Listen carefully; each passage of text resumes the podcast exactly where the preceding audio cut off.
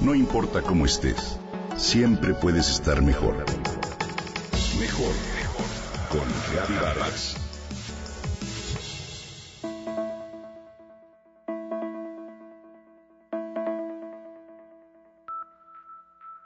Cada vez que abres un sitio web, das un like, pides un Uber, consultas Wikipedia, pagas con tarjeta, descargas una aplicación, mensajeas con un amigo por WhatsApp, entras a Facebook, Instagram, Twitter y demás, dejas una huella en el ciberespacio. Dicha huella no se evapora.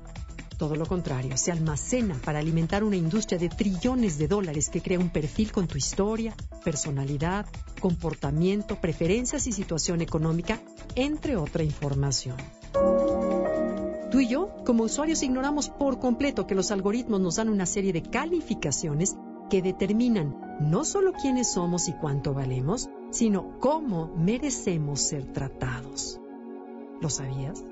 Esta información puede ser vendida a agencias de todo tipo para influir, promocionar, manipular y predecir nuestro comportamiento en el futuro. Está de miedo, ¿no crees? ¿Has aceptado usar el uso de Internet gratuito en algún aeropuerto, hotel o lugar público? Estamos tan enamorados de la tecnología que de inmediato aceptamos entrar a los sitios y páginas sin jamás leer los términos y las condiciones que nos advierten que todos los datos que proporcionaremos serán suyos. En el momento pensamos que es el precio a pagar en la era digital por obtener descuentos, consultar datos o hacer negocios, a pesar de que nuestra bandeja de entrada comienza a atiborrarse de publicidad no solicitada. Incluso cuando nos damos de baja en alguna aplicación, sitio o cuenta, nuestros datos se conservan y utilizan. Somos un número. Los expertos afirman que inevitablemente seremos, y ya somos, reducidos a un número por una máquina. Dicho número es desconocido para nosotros, así como inobjetable y será utilizado de la manera en que más les convenga a los brokers para hacer negocios. Los tabuladores invisibles determinarán quiénes somos y cuánto valemos. A una de estas calificaciones se le conoce como CLV, Customer Lifetime Value, por sus siglas en inglés, que define el valor de toda la vida de un cliente y califica nuestro potencial financiero a largo plazo. Una vez que se nos determina, lo que sucede a continuación es muy simple. Clientes de alto valor reciben ofertas y mejor servicio, mientras que los otros esperan.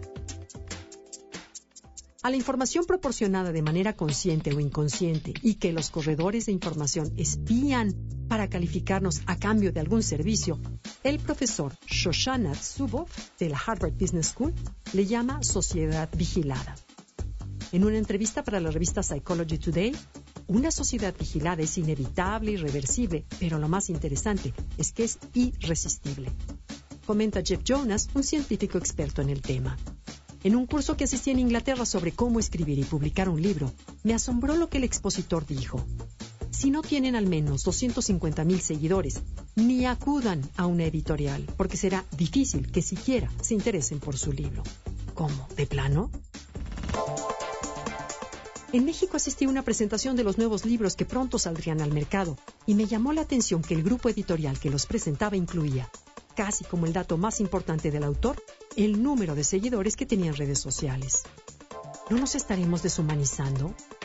¿No estaremos perdiendo el valor auténtico de sentirnos orgullosos de nosotros mismos por el simple resultado de un trabajo bien hecho, de llevar una vida honesta, de un talento determinado, o de simplemente ser como somos al permitir que sean los algoritmos y el número de seguidores quienes decidan quiénes somos, cuánto valemos y cómo deben tratarnos?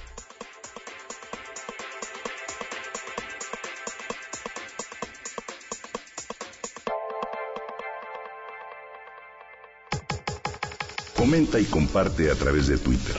Gaby-Vargas. Gaby-Vargas. No importa cómo estés, siempre puedes estar mejor. Mejor, mejor. Con Gaby Vargas.